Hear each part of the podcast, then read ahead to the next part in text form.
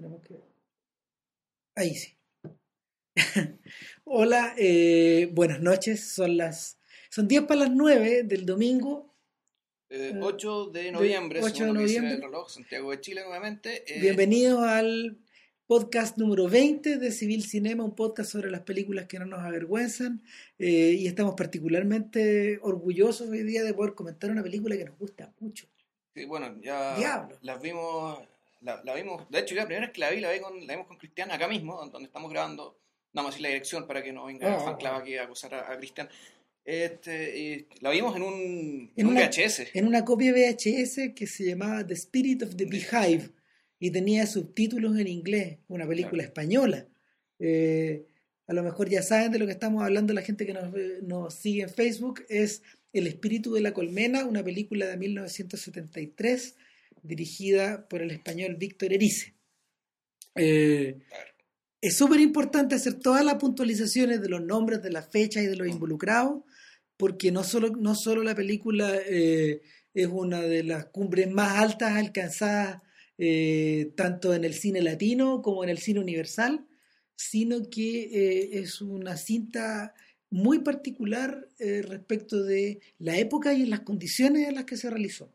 A ver, pa- partamos por, la, partamos por lo más liviano. Esta película eh, en su época ganó el Festival de San Sebastián, pero lo ganó con bastante polémica. Cuando se anunció en el festival, digamos, después de que después de haber visto otras películas y qué sé yo, que la ganadora, la mejor película era El espíritu de la colmena. La mitad del público empezó a patalear de rabia, a patear el suelo de rabia a modo de protesta, porque, eh, porque la reacción de buena parte del público ante la película fue un absoluto, completo y total desconcierto. Y bueno, y la medida que ustedes sabrán, digamos, cuando pasa con películas que, a las cuales uno las desconcierta y uno no puede entrar, bueno, esta gente se aburrió soberanamente con la película. Entonces, bueno, ¿por qué le están dando, digamos, el, este premio San Sebastián a este tremendo latazo, digamos, que, que les pareció en aquel entonces? ¿Por qué crees que esa película ganó ese festival? Sa- ¿Sabes qué pasa? Lo que, Mm. lo que ocurre es que, primero que nada, el espíritu de la colmena no se parecía a nada de lo que el cine español estuviera ofreciendo en ese momento. Estamos hablando de la última era de Franco. Estamos hablando de un yo no me considero ni, ni de lejos un experto, pero en el fondo, ¿qué existía en esta época? Existían, existían como dramas costumbristas, existían comedias, comedias, ¿cómo se llama? Muy, muy populares, eh, existía como un énfasis en, en una especie de glorificación del campo español que, que tenía que ver más con las raíces que eh, con una, una verdadera experiencia de vida. Y entonces aquí va este gallo, este tipo que en esa época era un cabro joven, un cabro joven salido de las escuelas de cine, eh, y dirige una película que pareciera, eh, primero que nada, ser hecha como por una persona de por ahí, del campo mismo. A ver, en realidad... Y por la- otro lado, perdón, y por otro lado, eh, de un- una película de una sofisticación que a la que el mismo público este no estaba acostumbrado. Sí, claro. A ver, películas como El espíritu de la colmena, en realidad había cosas que se parecían porque había un grupo de cineastas contraculturales en aquella época Sí, que estaban haciendo películas que para que pudieran llegar a la luz pública y pudieran ser y pudieran ser exhibidas en los cines por, por la censura, digamos, porque está, Franco está vivo, estamos en dictadura, la dictadura de Franco. Y la censura operaba, digamos, y operaba bastante alegre e impunemente. Eh, entonces, el, mucha- muchos cineastas españoles de la generación de Erice, otros mayores, qué sé yo, hacían películas que comparten con el espíritu de la colmena esto como un poco de hablar en clave. Es decir, de, de decir cosas, de pegar golpes a la dictadura, a hablar del estado de las cosas, o al menos decir que, al menos plantear una forma de la vida que estaba en conflicto, digamos, con lo que demostraba, con lo que era la dictadura, pero tenían que hacerlo de una forma muy sutil, muy como por el lado, muy Claro. medio poético, muy... piensen por ejemplo en las películas de, de Luis García Berlanga, que, era- que son, que son comedias que son comedias bien de manga ancha, súper divertidas, eh, muy ácidas y que, que, que retratan que retratan a veces la parte más mala de la gente. Sin embargo, sin embargo, son películas que al mismo tiempo eh, establecen una suerte de comunión con su público, piensan en Plácido. Sí, claro, o sea, Plácido, una comedia muy negra, pero al mismo tiempo muy divertida, y que claro, la censura la, la ve y dice, ah, pero qué, qué comedia más simpática. La digamos, pasan muy bien los ya. sensores. Ya, ¿qué pasa? Ya, que va a los cines, ¿qué problema tiene? Que En el Claro. fondo era como, es como cuando, es un poco, es como cuando Gramsci desde, las- desde, la- desde los, en los cuadernos de la cárcel, digamos, tiene que cambiar los nombres de las cosas que está diciendo para que el censor diga, bueno, ¿quién, quién es? De- está hablando de Illich. Bueno, no sé quién es. Supongo que no sé qué es. Bueno, Illich era Lenin, digamos, cuando hablaba de la filosofía y la praxis, que hablaba de marxismo. Entonces, el tipo que, hacía la censura de los cuernos de Gramsci se encontraba con un montón de términos raros y decía, bueno, aquí no se entiende nada, así que da lo mismo, ya que pase, que las pueda sacar. Y salían. Yo tenía que escribir en clave. Entonces, en el espíritu de la colmena, eh, hay, una, hay algo de eso. En el fondo, la, la película se benefició, digamos, de esta atmósfera de censura para poder, eh, para poder lograr una sofisticación en términos de cómo decir lo que quiere decir y que esa forma de decir lo que quiere decir termina alterando lo que quiere decir, en cierta manera. Otra película que compartía un poco esa manera de pensar, por ejemplo, era Tristana, de, de Luis Buñuel. Luis Buñuel vuelve a España justo antes de partir a rodar películas para siempre en francés, y, pero hace una paradita en España antes, después de haber hecho el de Jur, y se manda Tristana, que, bueno, no sé, una película inspirada en una historia de Benito Pérez Galdós, creo. Aparentemente ¿no? sí, no me acuerdo. Eh, pero bueno, era una pieza de literatura, que pase. Claro. Y sin embargo, si uno ve, si uno ve la película, por Dios, cómo se da cuenta cuánta revolución hay adentro. Sí, obvio. Ahora- el- ojo, eh, y en el caso particular de Erice, bueno, ¿cómo Erice lo cuenta? ¿Por qué esta película, qué fue lo que dijo la censura respecto al espíritu de la colmena? Vieron la película y dijeron, bueno, en realidad, esta película no va a existir. Esta película no la va a ver nadie. Y en la medida que no la vea nadie y no la entienda nadie, está condenada a la absoluta irrelevancia, por tanto, que la vean, que pasen y, y ra.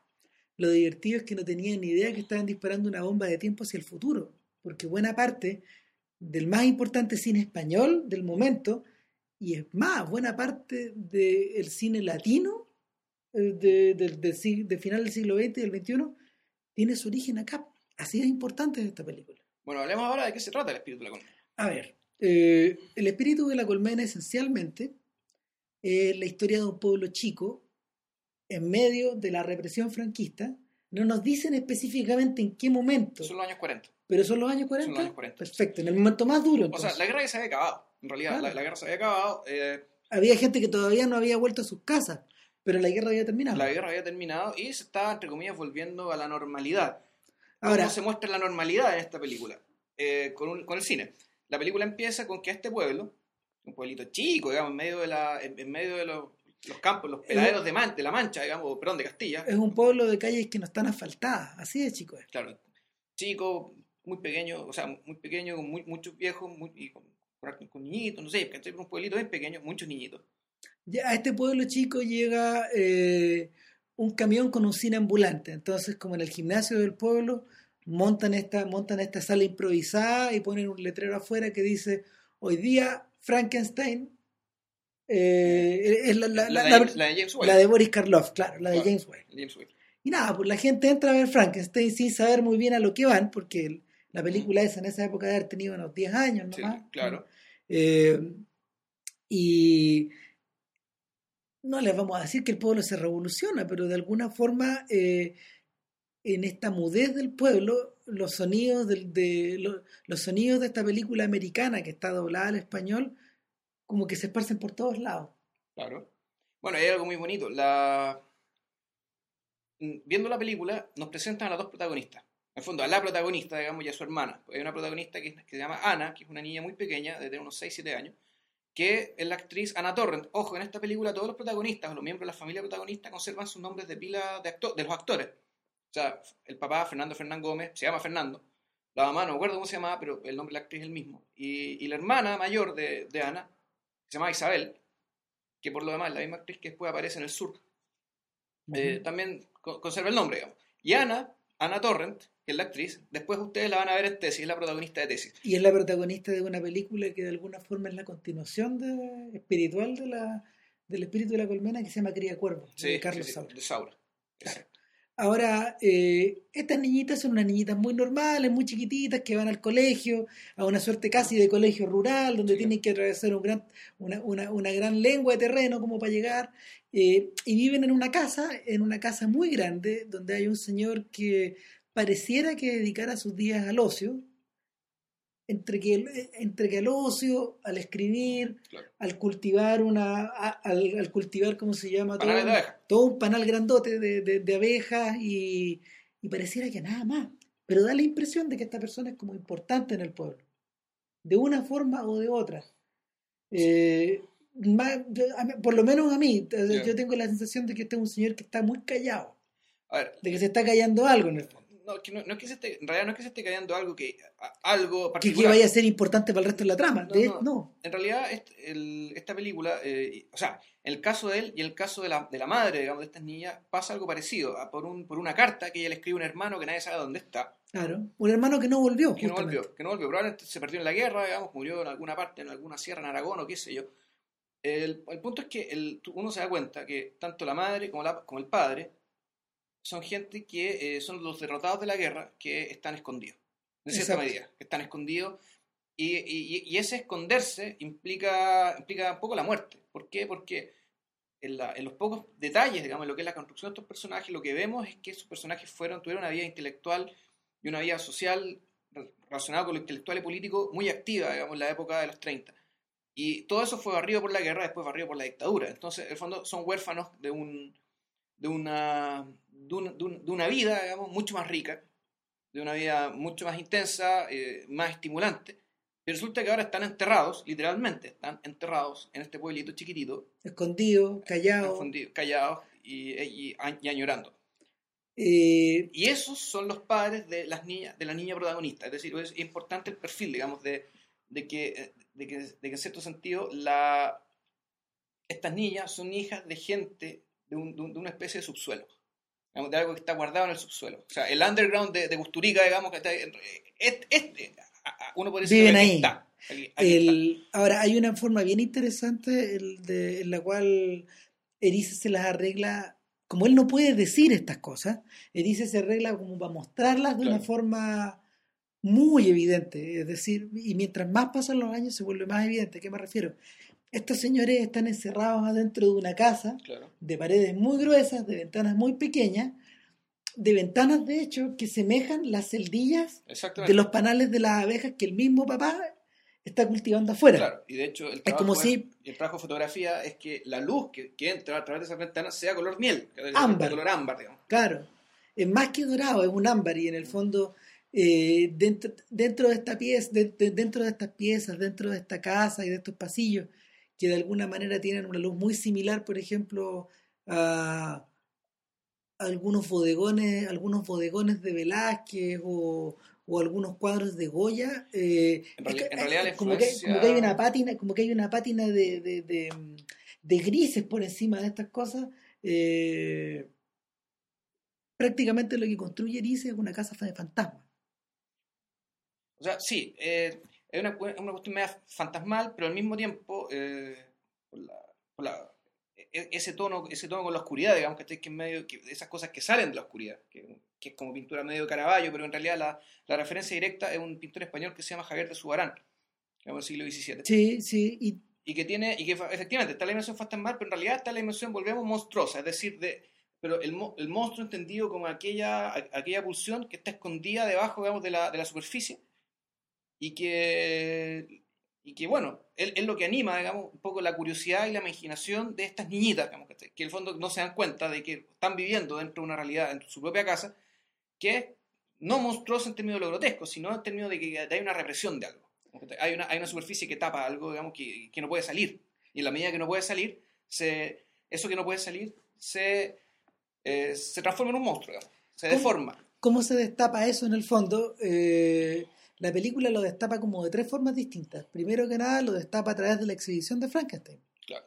Eh, el, a ver, una de la, una, una de los, una de las, eh, una de las razones de la existencia de Frankenstein en Hollywood no se refiere precisamente a la idea de tener que hacer películas de terror. Cuando Frankenstein se hizo, en, en los estudios del Universal, eh, las personas que trabajaron en ella habían sido técnicos del expresionismo alemán.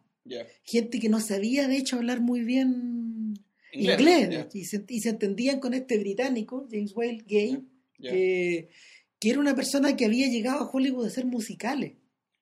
Eh, entonces, claro, entonces el, el género como tal no existía.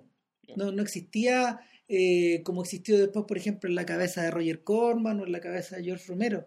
El, el Frankenstein de Boris Karloff uno tiene que concebirlo como una especie de cuento gótico, poético. Y mucho drama también que tenía. Claro, y donde, donde en el fondo, donde en el fondo esta beta como de la monstruosidad o de la fealdad o de lo incontrolable era una de las tantas cosas que movía la película. Y si uno ve, por ejemplo, si uno ve, por ejemplo, la novia de Frankenstein, queda mucho más claro.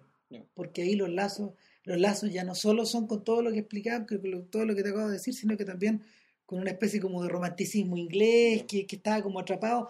Si, si yo tuviera que vincularlo con alguna cosa gráfica, yo me, yo me acuerdo, por ejemplo, de estos grabados como de Fusli o de o de mm, ¿cómo se llama? ¿cómo se llama este poeta inglés? William Blake, que representan como estas especies de mujeres que están como metidas en una especie de, de, trance mientras duermen y como que son medias apoderadas como por un y se apodera de ellas como, no Morfeo, sino que una especie como de monstruo que, surge como debajo de la cama. Ahora, este tipo de cosas. Ahora, que lo pienso, el, Drácula de Coppola es bien en ese sentido, bien a la, antigua, digamos. O sea, está, está, muy inspirado en eso. Está inspirado en eso, y te acordáis que, no sé, igual que igual que la igual que todas las, las, contraptions, decir, igual que todos los artefactos y cosas que, que aparecen, por ejemplo, en estas historias del amor de los caballeros extraordinarios, el Drácula está lleno de esas cosas como de, la primera de la primera era de la revolución industrial.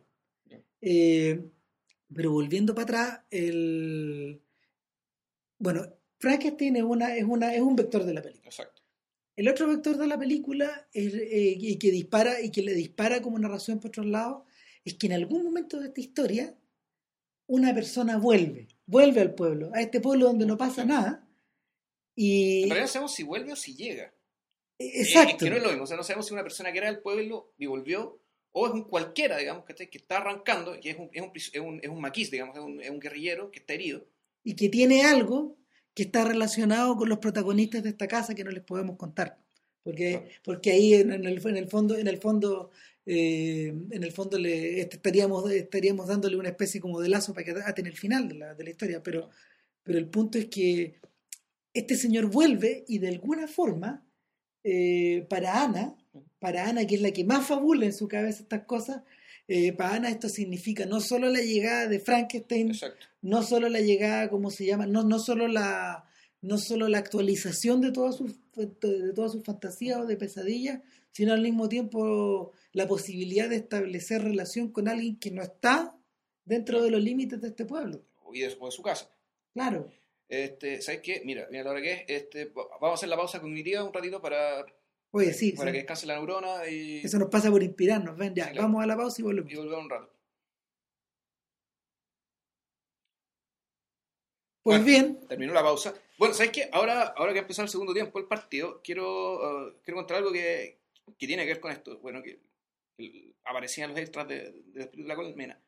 Y es que la, la película es, es una ficción pero tiene, hay una parte que es documental. Esa parte documental es precisamente la exhibición de Frankenstein en el ayuntamiento del pueblo, con toda la ah, gente y qué sé yo. Que ahí, bueno, efectivamente, es la gente del pueblo que la sentaron a ver la película. No necesariamente sabían que esto era parte de una película, sino que no tenían que actuar, sino que por favor siéntense, vean la película. Y el, el camarógrafo y Víctor Ice se entretuvieron registrando los rostros de, de la gente mientras veían esto. Lo bonito es que Ana y su hermana, pero sobre todo Ana, cuando está viendo la película, es la primera vez que la veía. Entonces, todas las reacciones de la del personaje Ana ante ver la película, que son muy gráficos, de cómo abre los ojos, y cómo se mueve, y cómo se echa para atrás. Todos son reales. Todo eso es auténtico. O sea, todo eso es, Ana Torrent, la actriz, no el personaje, viendo la película. Más de 30 años después, claro, más de 30 años después esto tuvo cola. ¿Por qué? Porque precisamente imágenes de este tipo inspiraron a Abbas Kiarostami a escribirle una carta a Erice. Pero no le, escribió una, no le escribió una carta normal y corriente. se la filmó. Le mandó un video. Y Erice le contestó con otro video. Y ahí se le está mandando cartas a este par de sujetos. Desde hace mucho tiempo y en el fondo esto se, esto se convirtió en una suerte de instalación. Eh, ahora, eso, eh, Erice, por ejemplo, volvió a repetir la, en una de las cartas que le mandó, volvió a repetir la experiencia eh, y grabó las reacciones de los niños mientras veían, en un colegio, mientras veían dónde está la casa de mi amigo. Ya. La primera película de Kiarostami de, De la tri- trilogía del terremoto. Exacto. Claro. Ahora, Kiarostami contestó de alguna forma, pero contestó fuera de estas cartas también con dos piezas que son muy parecidas. Eh, un- eh, una de ellas está en su Cinema, Sí. Claro, que la, de, que la representación de Romeo y Julieta, donde eh, se, se registra la- la- las reacciones de las mujeres que están viendo la obra, claro, que son, son mujeres iraníes. claro. Y de la cual salió el famoso comercial de la Coca-Cola, mi madre, Oh my God. que, que salió de ahí. Yo, te- yo te apuesto, yo estoy convencido de que salió de ahí.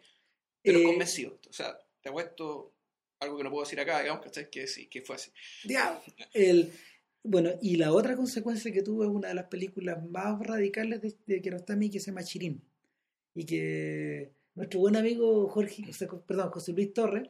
José Luis Torres Leiva, él me contaba que Chirín es, una, es la filmación de las reacciones de una audiencia mientras ellos están viendo una obra clásica del teatro iraní. Es una obra de teatro. Y las cámaras están dirigidas durante una hora y media Al público. al público. No se ve un carajo la obra. No se ve un carajo, pero se escucha todo. Ahora, ah, es muy famoso la obra, entonces la Ya. gente la tiene como incorporada. Por tanto, no necesitas nada. O sea, se la, No. se te vas a- en se la de memoria. No, pues en el fondo estás viendo las reacciones de ti mismo, Ahora, como público. entendiendo este, en el fondo, este, este experimento, digamos, esta experiencia de llevar a la, a la- a la niña pequeña a ver, a ver Frankenstein y, y a registrar su, su reacción real, eso también te explica por qué eligieron a Ana Torres digamos, para filmar Tesis. Ah, que es una película sobre el voyerismo, sobre el snap, sobre el, el, el qué pasa cuando es, digamos, ¿cachai? qué medida eres modificado cuando es, el hecho de saber qué estás viendo. Pero sabéis que no nos adelantemos. Yo creo Ya. que me gustaría que la última sección de- de- del podcast lo, se lo dedicáramos a, a los hijos del espíritu de la a, cosa. a- a la descendencia. Claro, Ya. entonces, para seguir con esta historia, para seguir con esta historia o para seguir con la, la forma que el espíritu de la colmena tiene, eh, una de las cosas que más me llamó la atención de, de- al volver a verla, porque yo la, la vi hace muy poco en cine, Ya. en una copia que llegó, bendita sea. Al, al último festival de Valdivia, donde la exhibieron ahí en cine. Eh, a ver, en, en relación, tú, tú la viste en una copia de Criterion, Yo que lo- está en muy buen estado. Sí, muy buena El- película. en, relación a la, en relación a la copia que yo había visto de VHS, lo que, lo que se me aumentó al verla en cine es como la sensación de extrañeza, de, de, de ver la- casi la película de nuevo por primera vez, con la relación de aspecto correcto y todo. Y lo segundo eh, es, los niveles como de, de oscuridad y de penumbra en los que se maneja la película, que en algunos momentos llega a ser de verdad muy opresivo. El, la sensación, la sensación de que tú estés como viviendo bajo el agua o viviendo congelado como en el tiempo o, o viviendo en un estado de animación suspendida, que es como lo que le pasa a Fernando. Que hay un momento, o sea, hay momentos bien impresionantes en los que tú no sabes si Fernando Fernán Gómez está mm, soñando o está escribiendo o se está paseando por su casa o está haciendo las tres cosas o está haciendo dos o, o no sabéis si él está él- muy muy borgiano no sabéis si le está soñando que está escribiendo Eh, todas las cosas se van mezclando de alguna forma o de otra. Yo, y los días se te juntan y las tardes se te juntan yo cuando la vi por segunda vez, eh, me dio la impresión de que todo lo que le pasa a los personajes que no son Ana son explicaciones para entender a Ana. O sea, viendo la película creo que en realidad lo que lo, realmente infilmable que quiere filmar Víctor Erice con el espíritu de la colmena es el desarrollo y la conciencia de un, niño, en este caso un niño pequeño, de una niña pequeña, pero de un ser humano que conoce algo del mundo y en algún momento le ofrecen el conocimiento de otra cosa del mundo y ella trata de una u otra manera de incorporarlo y de poder habitar tanto en un mundo como en el otro. les tiene que haber pasado a ustedes cuando chicos. O sea, en algún momento, en algún momento, eh, hagan memoria, no sé, po, en algún momento ustedes eh, fueron enfrentados a una cosa que no conocían o a un mundo, o por ejemplo, no sé, ustedes, ustedes en algún momento ha- han estado dentro de una de una casa que les resulta, recuerdan haber estado dentro de una casa que les resultaba completamente desconocida, por ejemplo, o dentro de, o, o que te llevaban a casas de parientes, Sí. o te llevaban a, y no hablo de un, de un día para otro, sino que te dejaban ahí como un tiempo y te tenías que como ponerte en relación a eh, establecer una suerte de relaciones nuevas en torno a tu ambiente. Esa es la sensación que uno le Yo queda. me acuerdo, por ejemplo, que, bueno, aquí nos vamos a la nota biográfica, pero bueno, el podcast, si no quieren, no escuchen, pero Sí. el, yo me acuerdo cuando chicos teníamos que ir a visitar, por ejemplo, a una tía de mis padres, que, o sea, que era, que era una amiga de mi abuela y que había durante mucho tiempo cuidado a mis padres, por ejemplo, que lo, lo había cuidado, que cuando se quedaban solos, entonces era la tía Rosita. se. La tía Rosita era una señora muy, muy, muy, muy viejita, muy anciana, que vivía en una casa hiper, súper, tremendamente lúgubre. Y estas, claro, son- eran, eran unas casas en el centro, ni siquiera sé dónde queda, son, estas son estas casas que uno, que uno abre la puerta y sube por la escalera inmediatamente. Eh, un segundo piso. ¿Sabéis cuáles son esas casas? Hay algunas casas de la Avenida España que son así, todavía. Debe ser por ese sector, o sea, o Sí. es Avenida España o, por- subí- o- o por el lado de Independencia. Tú no subís disparado al primer piso o en el barrio Brasil, también subís Claro. disparado del primero al segundo. Sí, no, sí, era por ahí y era, claro, por una parte, uno, uno es pequeño, digamos, pero uno era pequeño, pero claro, el, el piso muy alto hacia arriba. Y la casa muy lúgubre, la señora una pieza muy oscura y efectivamente tú decís, aquí esto es algo que yo no conozco. Eh, no sé, pues, mi- mis recuerdos, justamente al mencionar esto antes, yo me acordaba ponte tú, de la de cuando visité la casa de una de mi bisabuela que se había muerto hace poco. tú. Ya. Y, y el y nada, pues mientras los adultos se dedicaban a sus cosas, que era como ver el, el- el- O sea, el inventario. y el entierro de la, abuel- de la, Ya. de la abuelita y todas esas cosas, eh, los cabros chicos quedábamos circulando por ahí y, y nada, pues yo tengo el recuerdo muy vívido, ponte tú, de haberme ojeado una cantidad de revistas muy grande y haberme leído, no sé, un artículo largo sobre Carter y la, la maldición de Tutankamón, pero escrito como en estas revistas gigantes como de papel sepiado, tipo zigzag. ya, ya, sí, sí. Y nada, pues eso está asociado en mi cabeza para siempre, estos colores medio verdes o rojos, esta- estas tricromías que, que esta revista, esta revista hecha en tricromía a, a esta casa como de, de, de pasillos largos, de, de murallas de adobe viejo, y, y que durante todo el día eh, recibían, recibían poco sol. Claro. Volviendo al tema de nuestro protagonista, porque me imagino que a usted le importará un carajo. lata lo que vamos a. Es que el- lo, que le, lo que le pasa a Ana es que, que ella a larga se enfrenta con una dimensión, con con la, aprende, digamos, que existe una dimensión sobrenatural, sobrenatural de las cosas. Y que, con la cual en parte está familiarizada por el hecho de vivir con estos padres que viven a su vez en un subsuelo, es decir, que ellos tratan de vivir una realidad paralela, digamos, respecto de, la, la realidad que, que se está viviendo, digamos, después de la, de la dictadura de Franco. Entonces, esta niña, que está en ese proceso, que en algún momento su hermana le inicia en ese proceso, pero al poco, al poco tiempo su hermana le hace una broma en el cual ella se da cuenta que su hermana ella ya vive en el mundo de los adultos. Por tanto, lo que viene, ella lo hace sola. Sí. Y ella sola se encuentra con este maquis, digamos, que aparece, que aparece en el. eh, que, apa- que aparece escondido, digamos, en una casa bien, bien lejos del pueblo. Ella lo confunde con el monstruo, lo confunde con Frankenstein. O sea, lo confunde esencialmente porque sabe que es una persona que huye. De, de alguna manera entendió a través de la película, entiende que, que hay una vuelta Claro. ahí y de que, este, de que este personaje no está ahí porque sí.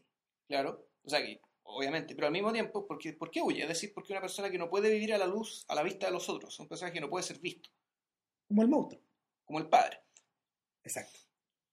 Entonces, el, eh, entonces, digamos volviendo al tema, lo que quiere, lo que quiere hacer Erice, por eso es que esta película ah, es tan, tan inacible, tan extraña, tan única, digamos, es porque está mostrando, está mostrando cómo una conciencia se abre a lo desconocido y trata de habitarlo.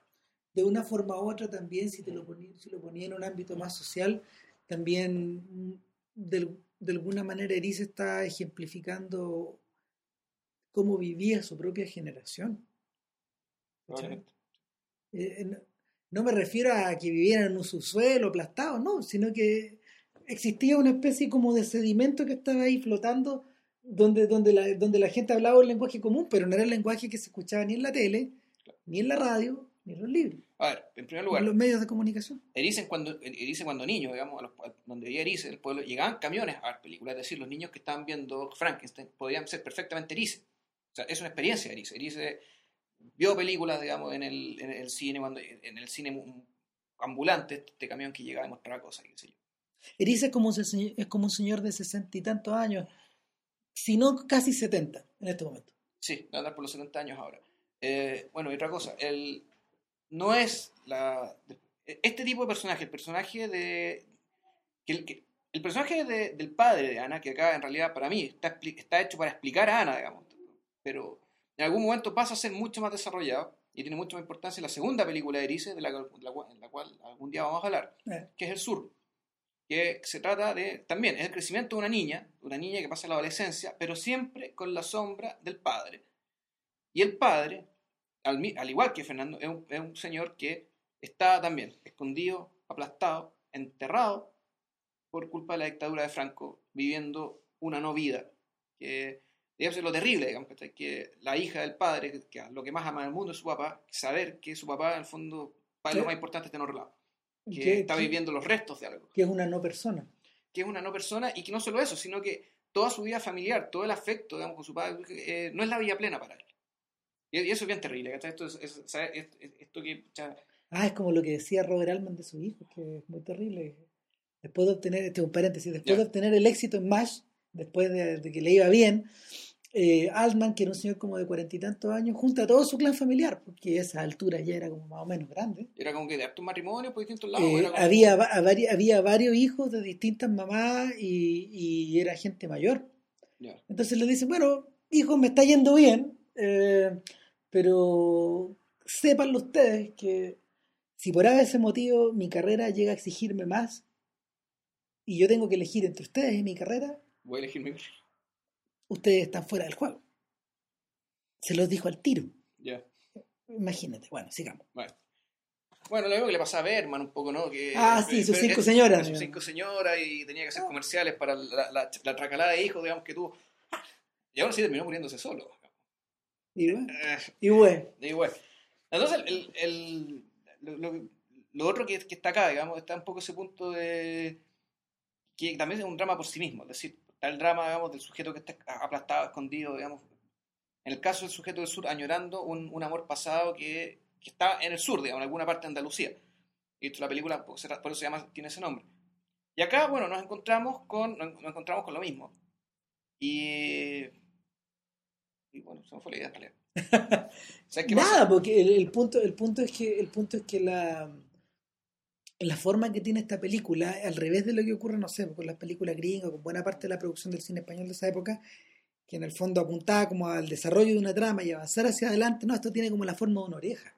Es Sí. decir, eh, tú te vas metiendo por recovecos y por laberintos de los cuales tú no sabís si al final de este, al final de este camino vas a emerger hacia la luz Claro. o te vas a sumir en las tinieblas. Y yo creo que, en último término, esta especie de definición en la que le da un poderío tremendo a esta historia. Es que tiene que ser así, porque mal que mal, el, el protagonista es un niño de 7 años. Entonces, tampoco tú- tú- la película tiene que tener, digamos, esta, esta cosa media, no necesariamente caótica, pero sí aleatoria, Modular. eh, arbitraria, digamos, que está ahí, y, y modular respecto de, bueno, la atención de un niño de 7 años, qué puede ser, cómo puede funcionar, Bueno, ese es un cosas buen, afectan. ese es un buen punto como para relacionarla con sus hijas. Porque esta película tiene muchos hijos. Eh, el- Igual que Berman.